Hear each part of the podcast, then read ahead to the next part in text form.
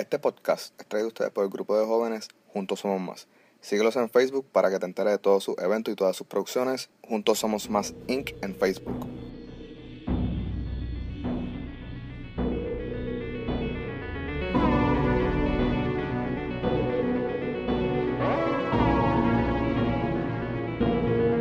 Saludos mi gente, bienvenidos a un episodio remoto de al momento de, porque me encuentro guiando mientras estoy grabando. So, perseverancia es lo que es la moraleja de esto.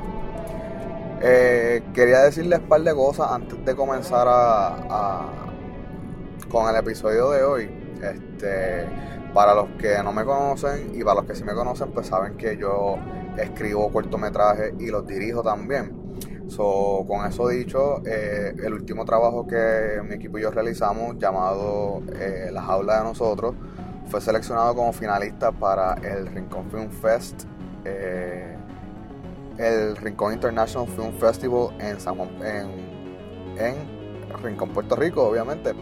el cortometraje no será expuesto porque pues no fue selección oficial, pero sí quedó entre sus finalistas que por ese lado de verdad me da mucho, me, da, me alegra mucho porque pues llevo tres años corrido tratando de entrar eh, y cada año eh, pues se me hace un poco más eh, abierta la, la, posibilidad de, entrar en el festival y eso, eso pues me hizo estar, eso me hizo tener la semana bien contento, honestamente.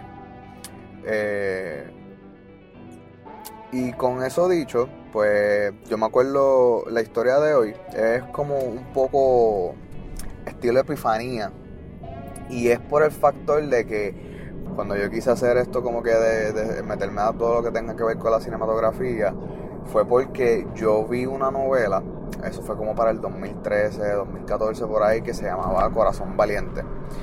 Eh, y cuando yo vi lo que estas personas estaban haciendo, yo dije, coño, yo puedo hacer eso. Y porque básicamente lo que yo estaba viendo eran cosas que, yo tenía en mi mente. So, cuando le escribo rápidamente a una de las personas que ha sido mi mentor eh, en todo, todo, yo creo que en mis últimos cinco años, eh, el señor Axel Acosta, me dijo, sí, dale, vamos a meterle. Y desde ese día hasta hoy eh, he estado escribiendo y dirigiendo cortometrajes. Y pues me resultó bien interesante porque esa novela es basada en que yo no, honestamente al momento no tenía eh, conocimiento, es basada en esta historia, es basada en uno de los personajes de la historia que les vengo a traer hoy. Eh, nada, quería decirles esas dos cositas, quería compartir con ustedes lo, del, festival, quería compartirlo a ustedes pues que como que uno conectando los datos y me, surgió esto hoy. Este, so, nada, el Rincón Film Festival, eh, yo creo que se llevará a cabo en abril.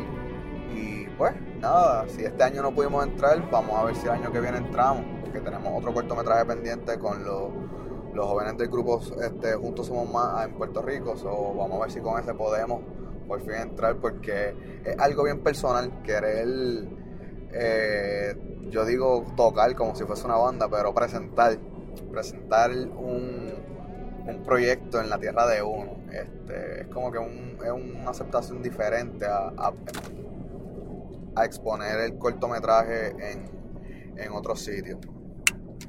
So, posiblemente con ese próximo cortometraje, pues ese sea el que nos abra la puerta y nos, nos deje entrar al riff como tal. En otras noticias vi que así que al, que al shooter de la escuela en Parkland querían darle la pena de muerte y pues resulta súper obvio porque está en Florida. Y si hay algo que la Florida adora más que sus parques de diversiones, es la pena de muerte. Eso no me resultó, no me sorprendió que, se haya sido el, el, veredicto. yo en lo personal estoy en contra de, de la pena de muerte para estas personas porque de verdad yo creo que una muerte no recompensa la pérdida para un familiar. que esta persona muera este, por inyección no, no, es como que muy rápido para, para el daño que esta persona hizo. Este, y aunque también va a ser un, proceso largo, porque me imagino que le dan la, el veredicto, eh, la defensa va a apelar la decisión y eso probablemente se tome, qué sé yo, casi hasta 10 años. Pero con todo y eso llega el momento y pues te ponen la inyección y te fuiste y ya, y pues se acabó tu sufrimiento. Cuando yo de verdad pienso que, mira, que se pudre en la cárcel, su estadía en la cárcel hasta que esa persona sea anciana y muera, va a ser mucho más eh, gratificante para estos familiares que de verdad perdieron sus familiares de vida. Esta persona va, le pone la inyección y se fue y ya. Y eso yo de verdad como que no. En ese caso yo digo, no, apenas muerte ya no, estoy de acuerdo con eso. Pero mi gente, ya basta de, seguir hablando aquí. Vamos a darle a la historia de hoy que de verdad yo estaba loco por hacer algo parecido. Yo estaba loco por, traer una secta eh, al, al podcast y se me hizo un poquito difícil encontrar una secta en Puerto Rico, pero di con esta y de verdad no me defraudó. Me encantó la historia. Eh, también yo estaba, ya yo quería subir el, body count, ya yo quería traer un personaje que, tuviese más de, una muerte. Y di en el clavo con, este, con esta persona. este, vamos a presentarle la próxima historia. So, vamos allá, mi gente.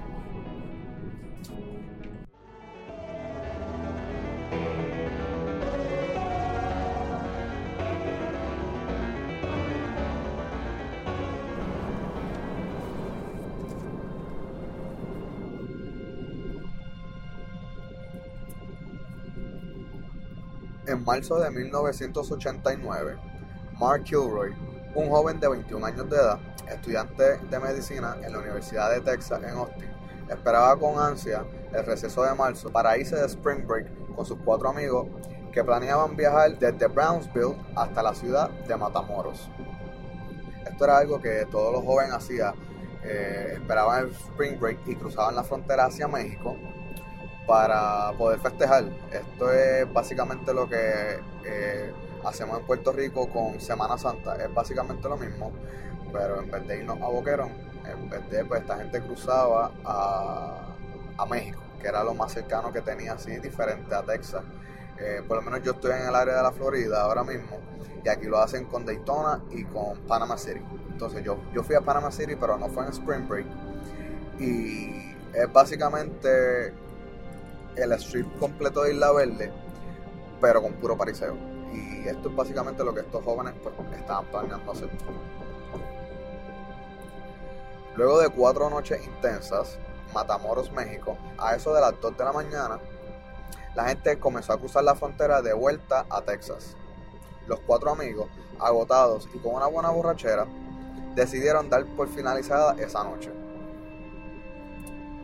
Saliendo del local de donde se encontraban, se unieron con un grupo que estaban cruzando el puente desde Matamoros hasta los Estados Unidos.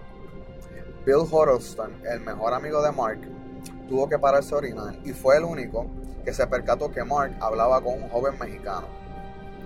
En medio del gentío se encontraban estos dos hablando. El resto de sus amigos siguió con el grupo que se encontraba cruzando la frontera.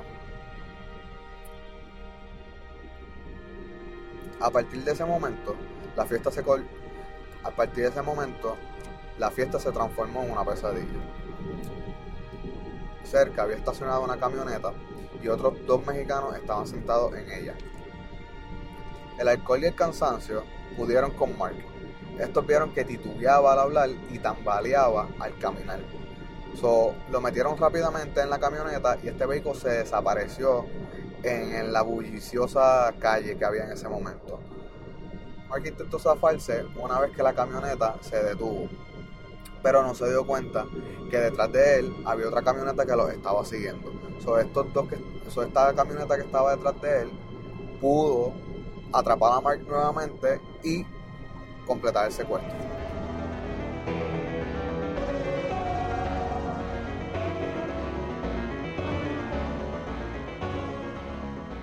Sus amigos empezaron a preocuparse cuando vieron que Mark no aparecía. Estos regresaron a México, recorriendo las calles y los bares de la ciudad, hasta que se hizo el día. A estas alturas de la mañana estaban muertos, so decidieron tomar una siesta y continuar más tarde con la búsqueda de su amigo. En este momento fueron al Ministerio Público a hacer una moción de una persona desaparecida. Los agentes del Ministerio Público le dijeron que probablemente Mark estaría con una chica. A la mañana siguiente en Matamoros notificaron la desaparición en el consulado americano. Después llamaron a los padres de Mark en Santa Fe, Helen y Jim Kilroy, notificándole que su hijo había sido desaparecido en México. Mark fue obligado a permanecer sentado en una vieja hamaca. Llegaron más hombres, algunos llevaban armas automáticas.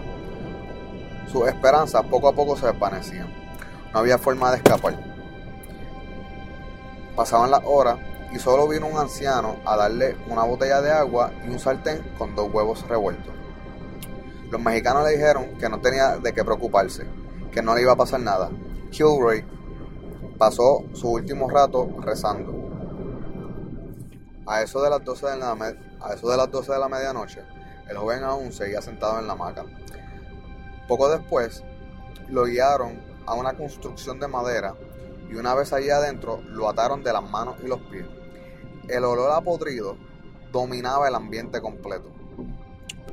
El grupo de personas que se encontraba allí lo obligaron a arrodillarse y lo amordazaron con cinta adhesiva.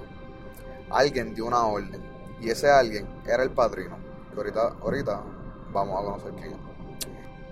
Detrás de Mark, el padrino levantó un machete, dándole un golpe seco en la nuca matando a Mark Kilroy al instante. Pero esto empeora ahora, mi gente. Tras Mark ser asesinado, estos extrajeron el cerebro, lo pusieron a hervir en su propia sangre. Le quitaron además la columna vertebral desde el área torácica hasta el cerebelo, con lo cual ya mismo se va a enterar qué hicieron. Le amputaron las piernas y le quitaron la carne. Y estos comieron de esa carne. Eso estamos pregando con caníbales aquí, mi gente. Dato súper importante de esta historia. Este nosotros tenemos mucha información que salió a la luz de esta historia y es en base a tres factores. Jim Kilroy, el padre de Mark, estaba súper conectado con un partido político en Texas.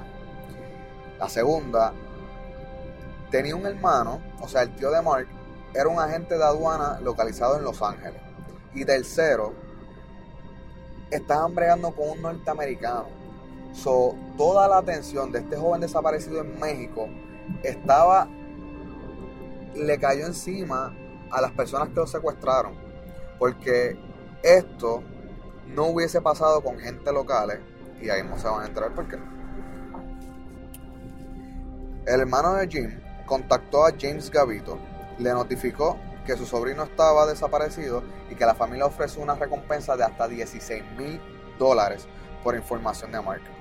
Luego de las 48 horas de ser notificada, las autoridades de Matamoros comenzaron a investigar. Estos fueron desde la Cruz Roja, cárceles y hospitales y no daban con ningún tipo de información de Mark. Los padres viajaron a Matamoros para ejercer presión en las autoridades, al igual que otras autoridades norteamericanas. Roberto Gracia, un investigador especial estacionado en la ciudad de Brownsville, creó un grupo de diferentes agentes de diferentes ramas de la justicia, para así colaborar con las autoridades de México para recopilar cualquier tipo de ayuda de que los pudiera llevar al paradero de Mark.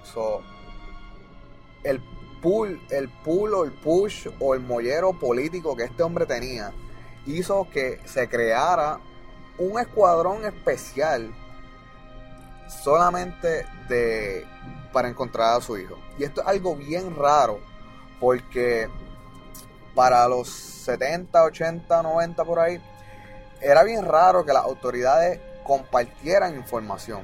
Por ejemplo, eh, de precinto en precinto no se compartían información. Si yo tenía una pista, eso le pertenecía a mi precinto y yo no tenía por qué dársela al precinto de allá abajo. Aún así, estuviéramos investigando el mismo caso. Y el ejemplo más famoso de todo esto hay muchos, pero el más famoso es el de Zodiac. Zodiac eh, se movió por Los Ángeles por varios años y diferentes jurisdicciones o precintos tenían información exclusiva y no se la compartían a los otros precintos. Y esto lo que causaba era que el asesino en serie estuviese activo más tiempo. esto es bastante raro que se haya eh, llevado a cabo bastante durante la misma, más o menos la misma fecha. So, es bueno porque estábamos, estábamos o estaban ellos aprendiendo de sus errores. Pero continúo aquí, que me, me, emociono y sigo hablando otros temas que no, no son este.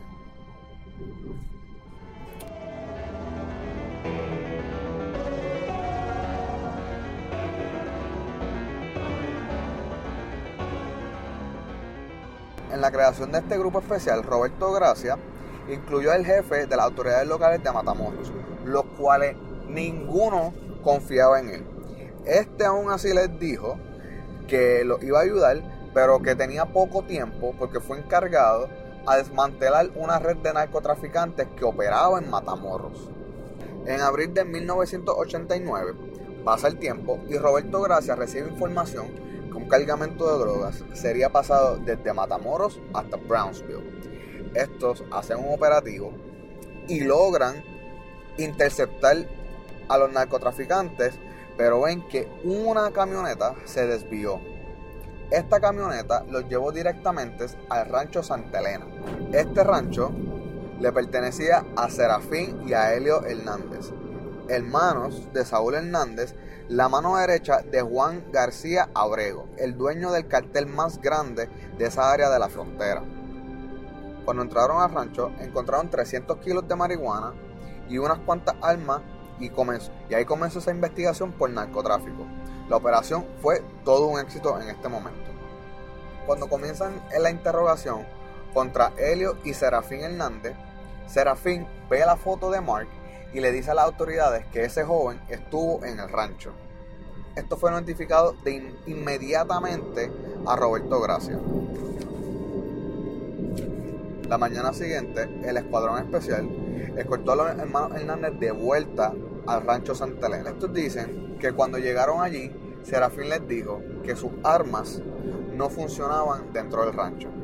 También alegan que la actitud de ambos cambió por completo, como si fueran intocables y como si estuvieran protegidos por algo sobrenatural.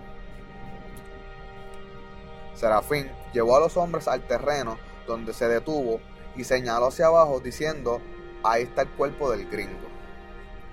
Los agentes obligaron a Serafín a que comenzara a escarpar. Rápidamente encontraron el cuerpo de Mark. Josh Gavito, parte del escuadrón especial, preguntó quién lo mató, a lo que Serafín contestó el padrino. La interrogación continuó y Serafín asegura que el cuerpo de Mark Kilbury fue asesinado como parte de un sacrificio.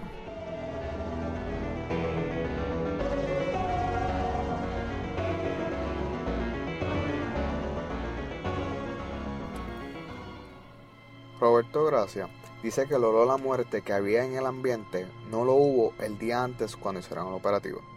En este momento, el cuerpo de Mark lleva alrededor de cuatro semanas desaparecido. Serafín comenzó a escarbar la tumba encontrando el cuerpo rápidamente. El cuerpo de Mark aún no se había descompuesto por completo. La humedad de la tierra en ese tiempo del año preservó el cadáver. Los detalles de su muerte ya ustedes lo conocen. En este momento, Serafín se voltea tranquilamente y le señala en el suelo diferentes puntos donde le dice, ahí puedes encontrar otros cadáveres. Ese día, un total de 12 cuerpos fueron exhumados. Los cadáveres estaban en diferentes estados de composición y todos fueron asesinados de la misma manera, todos mostrando los mismos rasgos de mutilación. en este momento tenemos en nuestras manos un asesino en serie que para ser clasificado un serial killer necesitan mínimo tres muertes y un emo. Y este y exhumaron 12 cuerpos ese día.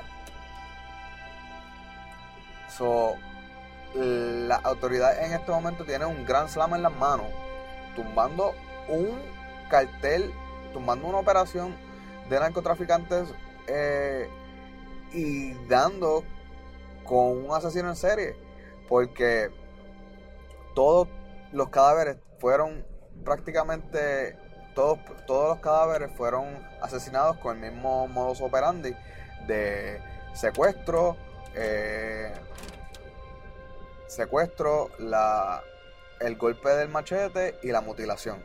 So, tenemos en las manos de nosotros un serial killer en Matamoros.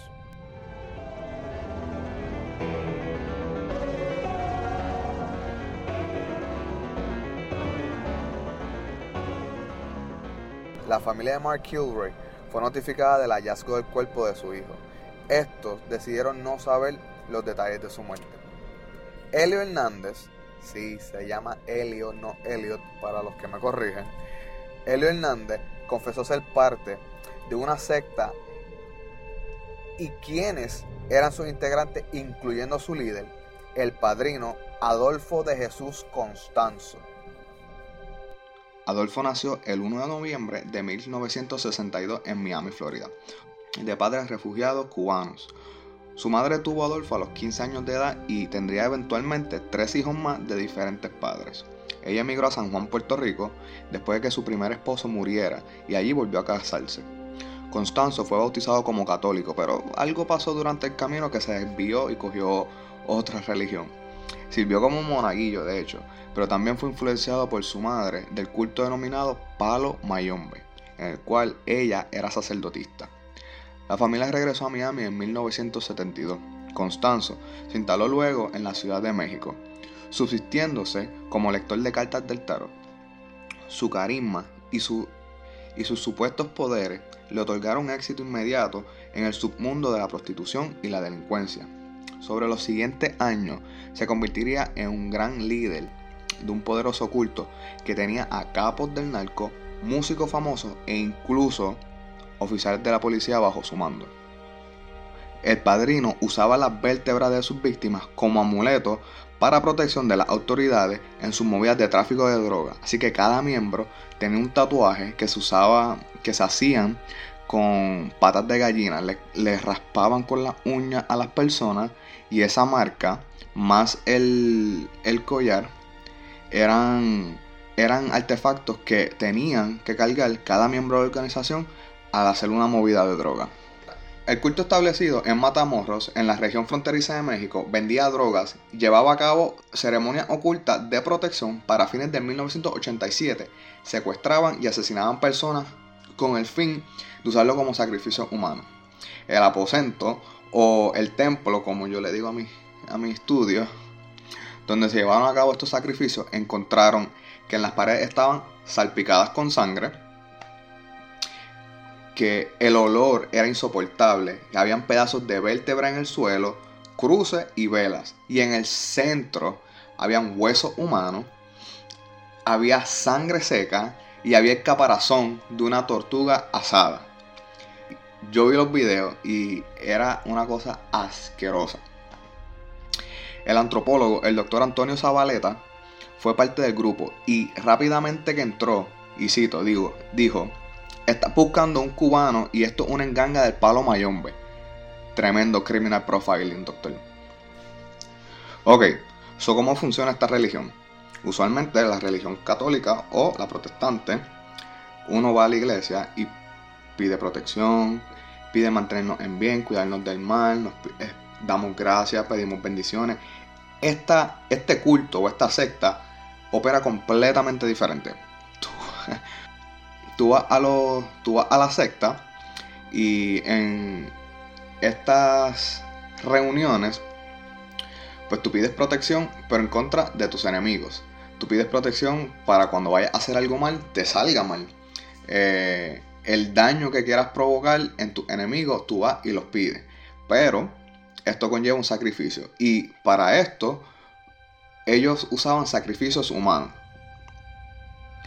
El palo mayombe, una religión 100% africana, es basada en la creencia de los muertos. Esta fue establecida por los esclavos que llegaron de África a Cuba por el setting o la manera en que se lleva a cabo los ritos son asociados como satánicos, pero muchos sacerdotes niegan esta comparación porque reconocen a Dios sobre todo en su jerarquía. Luego a las entidades muertas. El doctor Zabaleta confirma que la religión palomayombe no es creada para hacer mal, ni sacrificio o matar gente. So, esto es algo que eh, Adolfo en su psiqui está completamente, en su psicosis está completamente malinterpretando las cosas y está trayendo su demencia, su psicosis, a una creencia que es probablemente un poco turbulenta en sus creencias, en su, en su entorno, y la mezcla, y así hace creer a toda esta gente eh, que el palo mayombe es basado en hacer mal. Los hermanos Hernández confesaron que Kilroy fue escogido porque el padrino había pedido un norteamericano para el próximo, como la próxima víctima del sacrificio, y dice que este funcionaría mejor al brindarle protección sobre sus enemigos por su superioridad intelectual sobre los locales en Matamorros. So ahí vemos porque es que los anteriores cuerpos, los 12 o los 11 que estaban enterrados, nadie los buscaba porque eran locales y probablemente ponían un una notificación, ponían algún mensaje de una persona desaparecida, pero no entraban tan profundo en una investigación. Ahora, cuando viene el yankee, cuando se pierde el muchacho de Texas, pues todo Estados Unidos está pendiente para, como siempre, hacerse ver la superpotencia y hacer quedar mal a los otros países. En este caso le cayeron encima a Matamorros con la culpándolos de la desaparición correctamente, pero culpándolos de la desaparición de uno de los de ellos. En este momento, los detenidos continuaron sus confesiones. So, los sacrificios los protegían de cualquier mal, pero no les protegía la boca, porque esta gente habló y dijo todos los secretos del culto. Continuaron con las confesiones y dan otro nombre súper importante a la historia de esta secta. Y esta es la persona que unió y reclutó la mayoría de los seguidores. Esta es la madrina, Sara Aldrete Villarreal, la amante de Adolfo que ambos se encontraban en este momento prófugos. Pero con este dato las autoridades tienen ya una pista bastante fuerte de dónde comenzar a buscar estos dos. Dando rápidamente con el apartamento de Sara, cuando, cuando las autoridades catearon, encontraron un altar idéntico al que había en el rancho Santa Elena. El escenario era prácticamente el mismo. Sangre, el caldero, huesos humanos y esta vez algo mucho más espantoso. Encontraron ropa de niños en el apartamento de Sara, lo que suma más víctimas en los sacrificios de esta secta.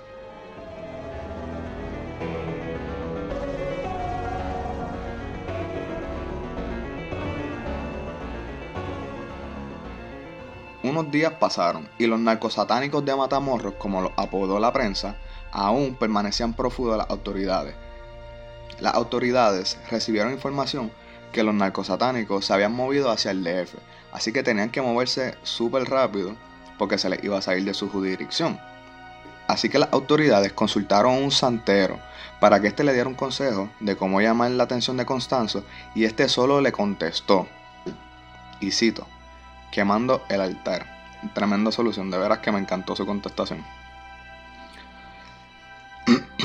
el escuadrón de George Gavito regresó al rancho Santa Elena con periodistas y prendieron el rancho en fuego dejando que los reporteros lo documentaran. Una movida que las autoridades apostaron que Constanzo iba a ver. Constanzo sabía que con el altar destruido lo dejaba expuesto completamente sin protección. Y aquí viene la versión novela de esta historia. La policía del DF recibió una nota de un supuesto secuestro que decía, ayúdenme por favor, me tienen secuestrada y es el que tanto buscan, me va a matar. Adjunto tenía la dirección de donde estaba la persona la policía del DF se movilizó y puso el lugar bajo observación con agentes encubiertos. Por varios días, estos vieron el mismo patrón, las mismas personas entrando y saliendo y siempre regresaban con revistas y con comida. Así que las autoridades decidieron movilizarse e ir hacia adelante con el operativo.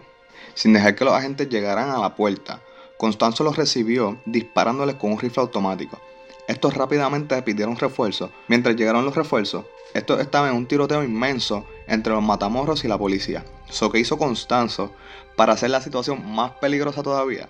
Este comenzó a lanzar dinero por las ventanas del cuarto, haciendo que decenas de personas se cruzaran entre el tiroteo que se estaba llevando a cabo entre la policía y los matamorros. Esto hizo que las autoridades cesaran los disparos de su parte, pero de momento el padrino dejó de disparar también haciendo que la policía reiniciara sus disparos y en este momento los narcosatánicos estaban sin opciones y la policía estaba avanzando en el operativo.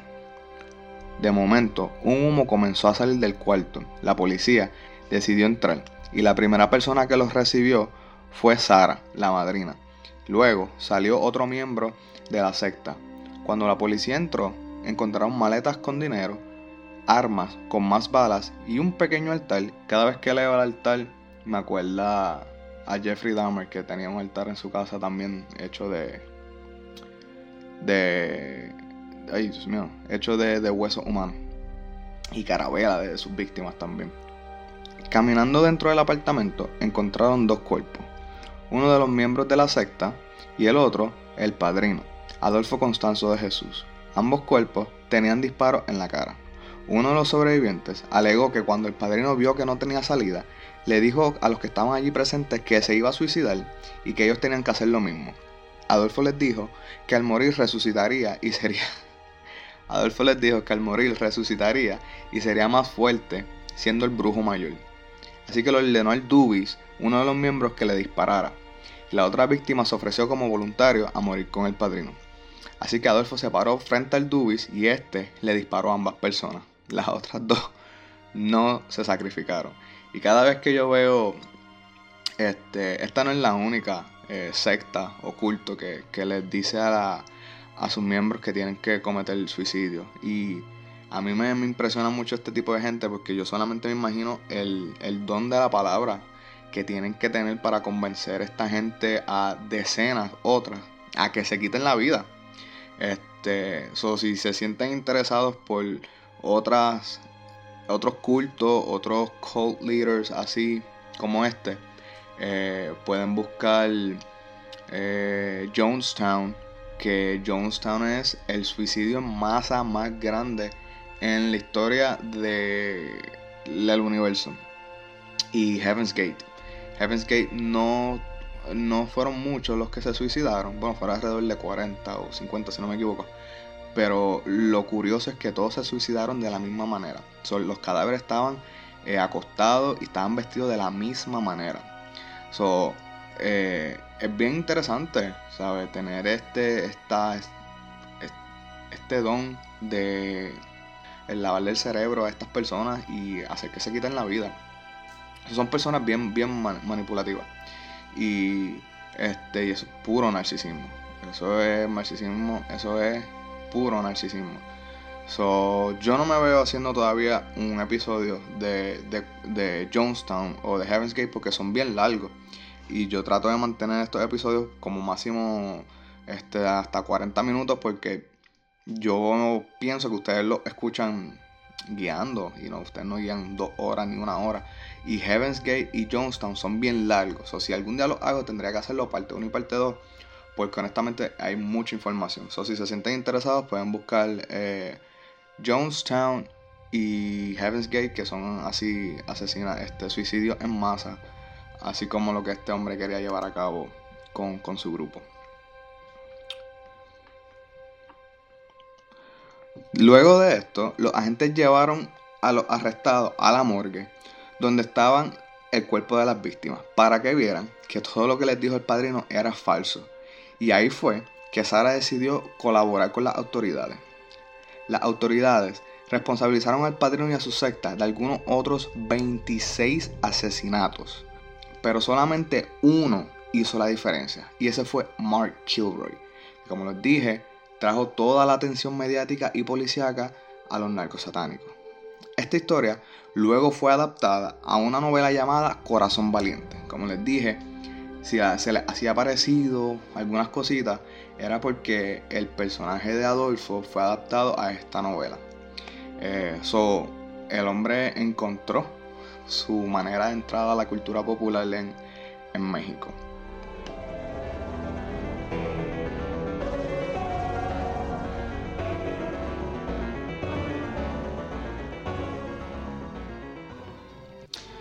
Y ahí lo tienen, mi gente. Esa es la historia de los narcosatánicos de Matamorros. Yo, como les dije, yo estaba loco por este, traerles a ustedes una, persona que tuviera un body count de crímenes más altos. Y yo creo que eh, Adolfo fue el perfecto. Me encantó este el, el viaje de este hombre, porque honestamente estaba ido. Este hombre estaba en una psicosis bien, bien mala, bien mala. Eh, y pues luego me encuentro que pues es una de las referencias que yo tuve cuando yo dije, pues coño, quiero hacer cine, este, ¿cómo empiezo? Y fue porque vi esto, vi esta novela hace muchos años y pues me resultó una bonita casualidad que luego que estoy haciendo este proyecto nuevo, eh, pues ato los cabos de donde comencé a mira salió esto de esta historia. So, para mí fue una fue una, fue un una epifanía bien bonita. So, nada, mi gente les quería decir también que pronto voy a estar trabajando una página de Facebook donde quiero comenzar a subir todos los artículos y las fotos. No todas, porque algunas son bastante eh, gruesome y creo que Facebook no me las dejaría subir. Pero por lo menos los artículos donde eh, donde hay más información si les interesa leerla, si les interesan compartir cualquier cosa, subir lo que sea.